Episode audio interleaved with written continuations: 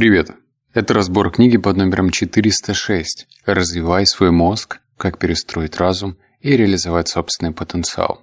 В этом подкасте тебя будет ждать 7 выводов, но мы сначала с тобой побухтим, стоит ли тебе читать эту книгу. Эту книгу написал легендарный автор Джо Диспенза.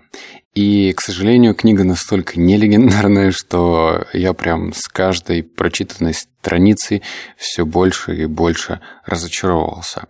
Либо она просто не для меня. Книга написана на очень таком заумном языке, видимо, больше для ученых. И вот у Джо Диспенза есть книга «Сила подсознания», и она супер классная. Ее я рекомендую.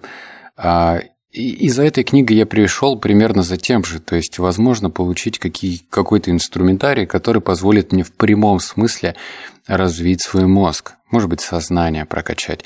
А здесь получилось, что очень много ненужной, ну, для меня терминологии, я больше запутывался, чем доходил до какой-то истины. Поэтому, если ты научный сотрудник, учишься на медиа, то читай. А если ты такой же смертный, как и я, и вообще боишься вида крови, то не надо читать. Другая книга тебе больше потребуется и понадобится, и понравится. И вот это все на, начинающее на по. Вот. Теперь переходим к выводу номер один. Пока я его зачитываю, он будет самый длинный. Это значит, что у тебя будет максимально много времени, чтобы поставить лайк в Телеграме. Вот там большой палец. Поэтому не стесняйся, времени будет много. Остальные выводы будут покороче. Читаем. Пожалуйста, Прервите чтение на одну секунду. За эту секунду произошло примерно 100 тысяч химических реакций в, в каждой из ваших клеток. Теперь умножьте 100 тысяч химических реакций на 70 или 100 триллионов клеток, составляющих ваше тело. Ответ насчитывает больше нулей, чем уместится на экране большинства калькуляторов, и каждую секунду внутри вас происходит это немыслимое число химических реакций. Но разве вам Приходится задумываться, чтобы осуществить хотя бы одну из них. Большинство из нас не могут справиться даже с чековой книжкой или запомнить больше семи пунктов из списка покупок.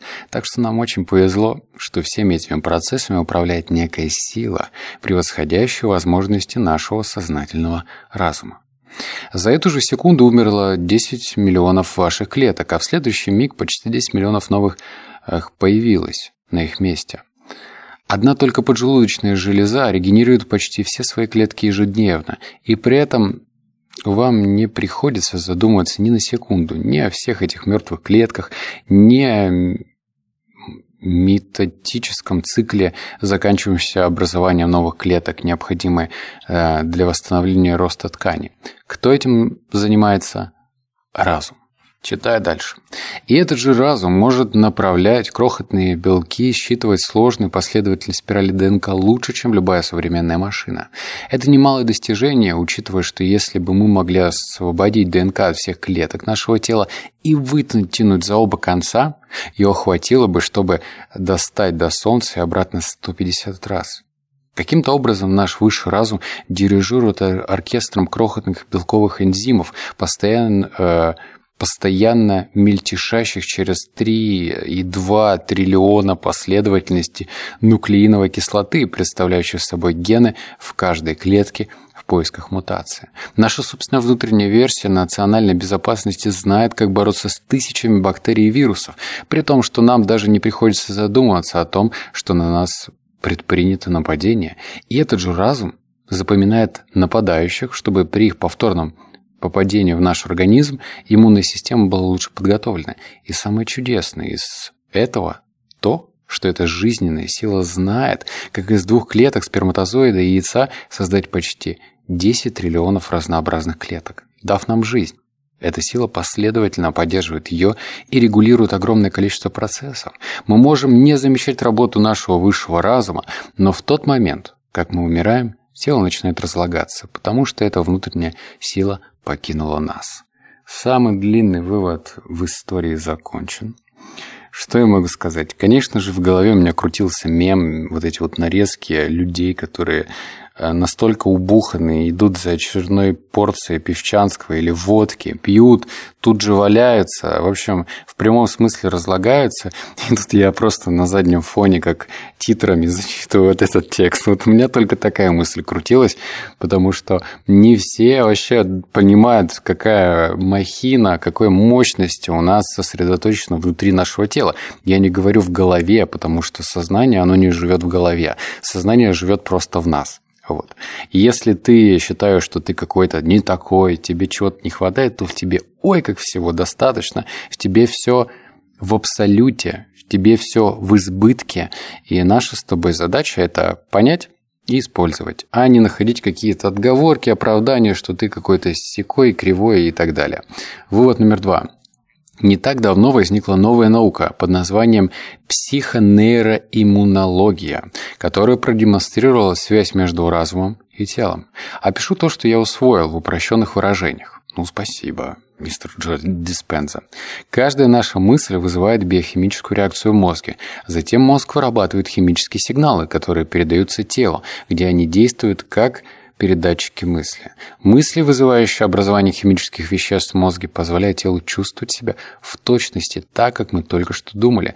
Так что каждая мысль порождает химическое вещество, соответствующее определенному ощущению в теле. По сути, когда мы думаем о чем-то радостном, вдохновляющем и тому подобном, мозг вырабатывает вещества, вызывающие у нас ощущение радости, вдохновения и общего подъема. Например, когда мы предвидим положительный исход события, у нас немедленно вырабатывается химический нейромедиатор под названием дофамин, который настраивает мозг и тело в ожидании этого жизненного опыта, вызывая чувство возбуждения.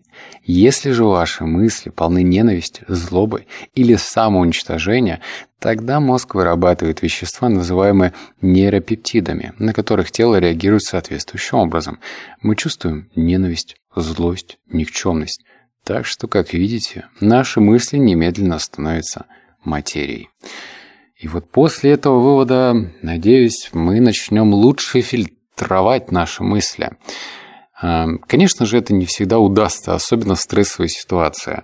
И здесь, наверное, подход следующий, что нужно начинать, наверное, с чего-то легкого, с чего-то простого. Вот, например, ну, случилась какая-то неприятность, условно, на работе или где-то там в семейной жизни, ты можешь же просто в момент, когда ты сотрясаешься в гневе и говоришь, какие все плохие, один ты такой хороший, задуматься, а есть ли сейчас проявление материи через твои мысли?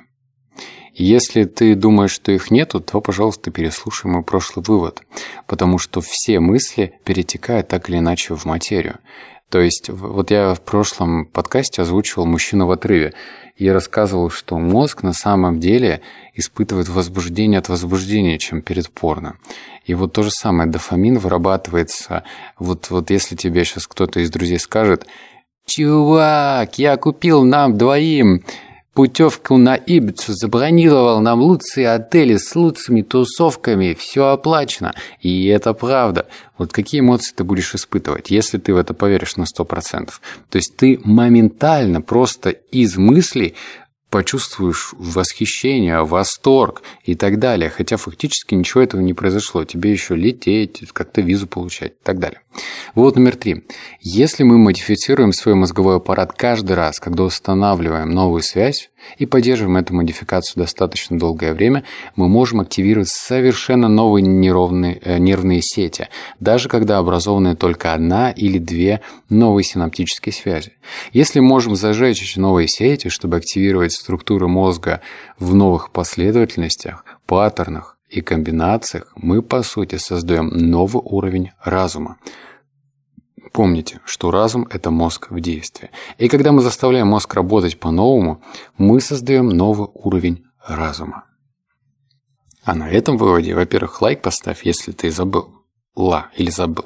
А во-вторых, давай сейчас мы с тобой повоображаем, ну, чтобы лучше э, понять этот вывод. Вот когда у тебя есть негативная привычка, да, которая делает тебя хуже, там нейронная связь крепка. Как никогда. Может быть, даже она прям как струна натянута, и фиг ее разорвешь просто так. И в то же время, если ты начинаешь идти в противоположном направлении от этой негативной привычки и вырабатываешь здоровую связь, там очень зыбкая. Но Плюс в том, что во время того, когда ты прочерчиваешь эту зыбкую, новую нервную связь, возможно, что параллельно ты рисуешь еще другие новые связи. И как пишет автор, таким образом мы создаем новый уровень разума. То есть невидимая полезная привычка, она приводит к каскаду новых нейронных связей. То есть одна малюсенькая, понимаешь, а если уже две, а если три, то вероятность все больше и больше увеличивается. Ну, нового разума, естественно. Вот номер четыре. Многие приводят большую часть дня в бессознательных ощущениях и мыслях, порождаемые прошлыми воспоминаниями. Это происходит потому, что они закреплены прежний опыт постоянными мыслями о нем и ассоциациями с другими переживаниями. Если мы признаем, что наше бессознательное мышление создает бессознательные ощущения, вызываемые взаимодействием с внешним миром путем активации различных закрепленных нервных сетей, мы должны понимать, что мы не ваши собственные ощущения. Я сейчас прочитал, и мне даже вот я до этого готовился, я сейчас прочитал, у меня как, знаешь, вот эта кардиограмма. Пи! Господи, так писать. Ладно, читай дальше. Вполне логично, что если большинство людей остается в одном и том же окружении, практически всю свою жизнь, где не происходит ничего нового, ничего не меняется, повторяющиеся стимулы вызывают реактивацию ассоциативных нервных сетей, которые постепенно становятся более развитыми, укрепленными и проработанными. Вследствие недостатка новизны в их окружении жизненного опыта такие люди сильно привязываются к своему мирку. Неудивительно, что им бывает так сложно что-то изменить. Давай мы сейчас коснемся вот той вещи, которую мы с тобой точно поняли. Это про то, что как что-то изменить. И вот если человек... Ну, давай сейчас проведем такой тест. Вот тест. А, даже тебе ничего писать не нужно, просто вспомни. Вот если в твоем окружении есть дядя, тетя, мама, папа, вот ну, взрослое поколение, там кому за 45, и вот, например, они слушают музыку, которую слушали в детстве, ну, там, в юности своей, например. Modern Talking ваш, или там Beatles, или Rolling Stone, ну вот, вот все такое, да, и при этом они крутят пальцем у виска и вообще не воспринимают новую музыку, то это как бы определенный звоночек. Им сложно меняться. Но э, как бы нас никто не заставляет менять их вкусы, может быть, и не надо. Вопрос в другом, что если мы хотим изменений, даже сильных или не очень, то надо начинать с чего-то маленького. Например, если твой дядя, тетя, мама, папа привыкли заезжать в одну кофейню, скажи – Мама, папа, дядя, тетя. Ну, только по очереди, в зависимости, с кем ты разговариваешь. А давай в этот раз просто сделаем чумовой поступок и закажем капучино с соевым молоком и с корицей в другой кофейне. И вот такое маленькое изменение, оно, возможно, перейдет к тому, что э, твоя тетя или твой дядя скажет, «А, к черту этот ваш ACDC, включаю фараона». Или включаю, что там, что слушает молодежь? Я не знаю, что слушает молодежь, я слишком стар. Вот номер пять. Тело испытывает ломку из-за прекращения привычной подпитки и неспособности вернуться в состояние гомеостаза. Тело не хочет ничего менять, потому что оно привыкло к постоянной нагрузке рецепторных участков, отвечающих за стыд. Тело так долго раздавало приказы, а теперь чувствует себя бессильным. В такой момент мы будем испытывать неоступный психический зуд. Внутренняя говорилка будет возмущаться, требуя к себе внимания, заставляя нас почувствовать стыд. Нам знаком этот голос. На него мы бессознательно реагировали день за днем. Мы прислушивались к нему и действовали по его указке, словно это голос нашего внутреннего божества. Много раз этому голосу удавалось разубедить нас в чем-то, оказывая нам величие духа. Когда мы в самой гуще перемен, он ворчит и ноет громче всего. Он говорит нам, «Можешь начать завтра. Ну давай, это грандиозная причина нарушить обещание в любой другой раз, только не сейчас». И мой любимый, это просто как-то неправильно. И тогда мы говорим себе, я должен доверять своим ощущениям, ведь мы же заодно.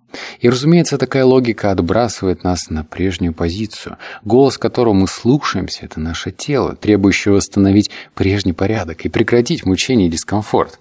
Вот это, кстати, вот этот вывод мне очень сильно понравился. Знаешь почему? Потому что, если такая книга называется «Голоса в голове», а здесь вот про то, что нужно разделять голоса в голове. То есть есть, знаешь, такой высший разум, который типа хочет всего хорошего для тебя, и он говорит, не бросай, сука, бычки в парке. Надеюсь, он так и говорит, если ты их бросаешь. Э, если ты слышишь голос, а на сам, ну, внутренний голос, а на самом деле этот внутренний голос – это твое тело, то к нему прислушиваться не надо, потому что твое тело, оно заботиться только, э, по сути, о комфорте, чтобы ему было хорошо, чтобы было все так нормальненько, ничего экстремального. Вот, наверное, те, кто бегают там марафоны, они уже четко различают вот эти внутренние голоса и учатся не слышать, когда говорит тело, потому что тело заинтересовано просто в выживании. Оно не заинтересовано в экстремальном каком-то виде э, там, показывать сверхсилу, потому что это не нужно. Нам нужно выживать, нам нужно продолжать свое потомство. Так что умей различать. А кто сейчас говорит в твоей голове? Шизотерик, высший разум, э, плачущая пузика или кто? Вот кто это? Вот вот определи. Вот номер шесть. Вы замечали, что переживая эмоциональную бурю, вы испытываете смятение и сердитесь? О, сейчас, кстати, внимание. Вот я сейчас буду очень медленно читать, а ты следи за логикой. Вывод небольшой, но следи. Вы замечали, что переживая эмоциональную бурю, вы испытываете смятение и сердитесь, а вслед за этим возникает ненависть.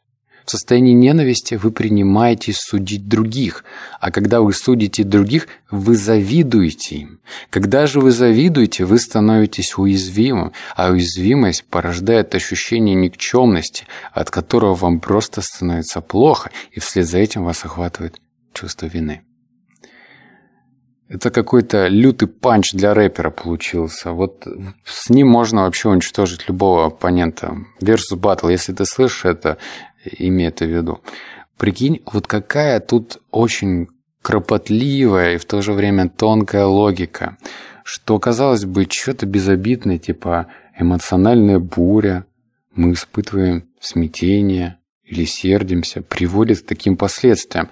Потому что эмоции, они, знаешь, они цепляются друг за другом. То есть они, ну, это монахи могут все время находиться в нейтральном состоянии. А девушки во время ПМС, они то веселые, хорошо, как то иди отсюда, я тебя убью.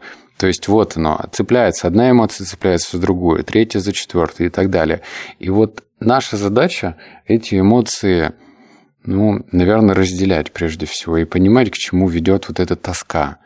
А что, ну тоскуешь ты, ну хорошо, ну потасковали и остановились. Речь не про то, что стать роботами и исключить эмоции. Об этом, кстати, хорошо показывает фильм «Эквилибриум». Если смотрел, красава. Не смотрел, не красава, посмотри. Там, типа, люди живут без эмоций, чтобы остановить войны и прочее.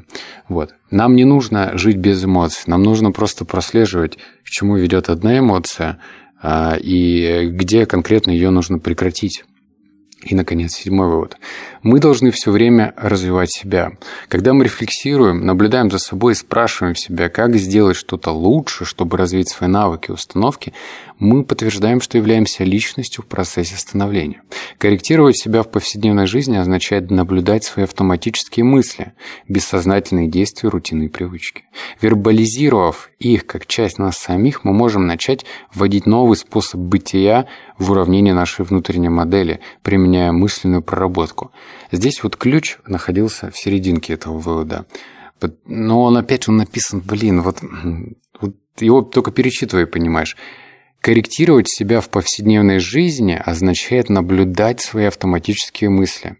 Ну, то есть, вот смотри, давай приведем пример.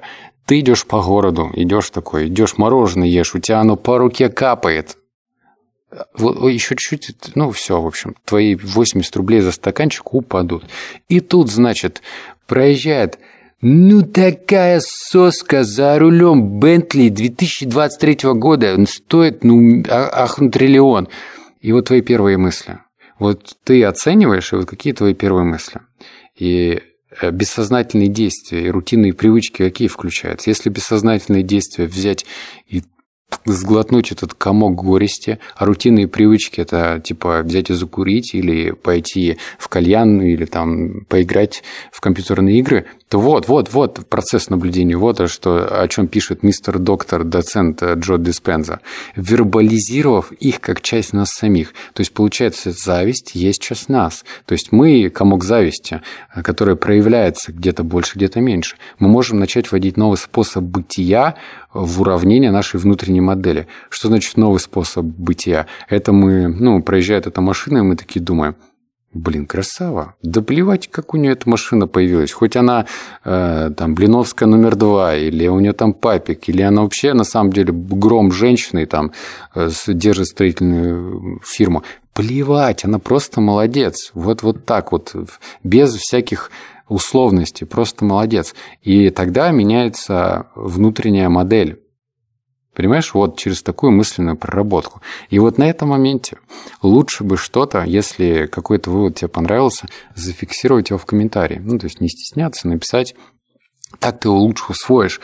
То есть, э, что тебе понравилось, напиши в комментариях. Лайк, ну, это просто от сердца к сердцу, как говорится. Тут вообще уже, ну, по-другому не бывает. В других телеграм-каналах бывает, здесь не бывает.